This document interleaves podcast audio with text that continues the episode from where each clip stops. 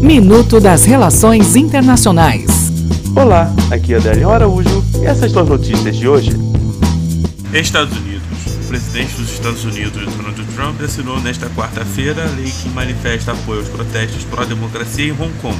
Dias antes, a resolução foi aprovada por ampla maioria tanto na Câmara quanto no Senado. Chile.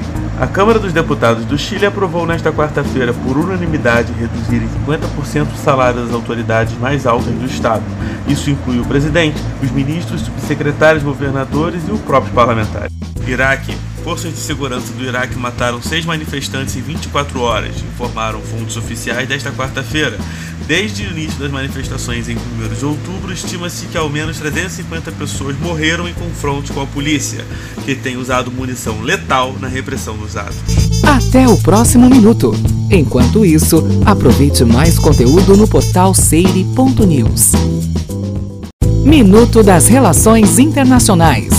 Olá, aqui é Adélio Araújo e essas são as notícias de hoje. Uruguai. O senador do Partido Nacional de Centro-Direita, Luiz Lacalle Pou, será o próximo presidente do Uruguai, depois que números apresentados pela contagem secundária realizada pela Corte Eleitoral do país indicaram sua vitória no segundo turno realizado no domingo.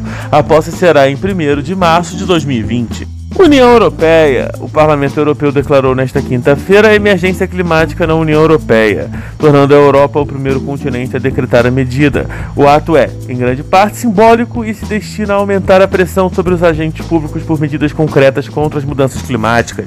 Sudão. Sudão revogou nesta quinta-feira uma lei que regulava o comportamento feminino e as roupas que as mulheres do país podiam vestir, dependendo da avaliação das autoridades locais. Infringir a norma poderia levar à punição por chibatadas até o próximo minuto.